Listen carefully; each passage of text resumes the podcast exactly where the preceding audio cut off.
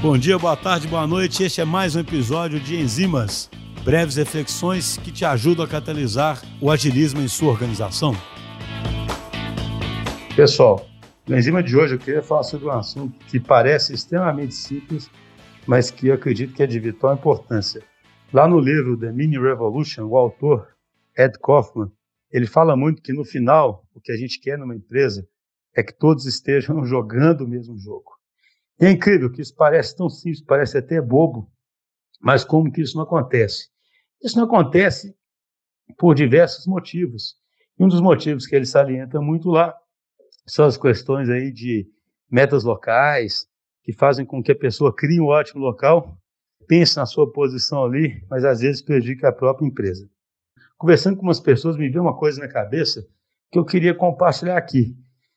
Uma outra coisa que faz com que todos não estejam no jogo são os rótulos que a gente cria nas pessoas.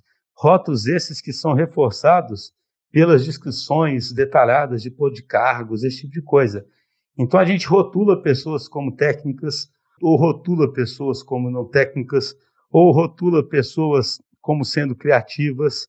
E ao fazer esse rótulo, e esse rótulo é reforçado nas organizações tradicionais porque as pessoas, além de terem esses rótulos, eles têm planos de carreira muito bem definidos e descrições de papéis e cargos também extremamente bem definidas, a gente acaba então reforçando esses rótulos e acaba excluindo uma enorme quantidade de outras contribuições que essas mesmas pessoas poderiam dar nesse contexto cada vez mais complexo em que a gente opera. Então é como se a gente visse o ser humano de uma forma muito simplista e achasse então que um cara forte tecnicamente nunca vai ser capaz de trazer uma enorme contribuição gerencial ou uma perspectiva que ninguém pensou, ou que um cara criativo não vai poder dar uma ideia sobre como avançar num problema que para todo mundo é um problema que exigiria um raciocínio mais analítico, que não é coisa daquele cara criativo.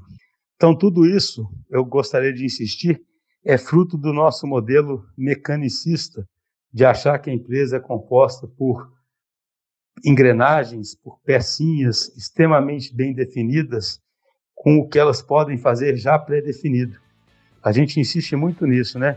Se não houver espaço, se não houver um pouco de ambiguidade, se a gente não começa a quebrar esses votos, como é que nós vamos trazer todo mundo para o jogo?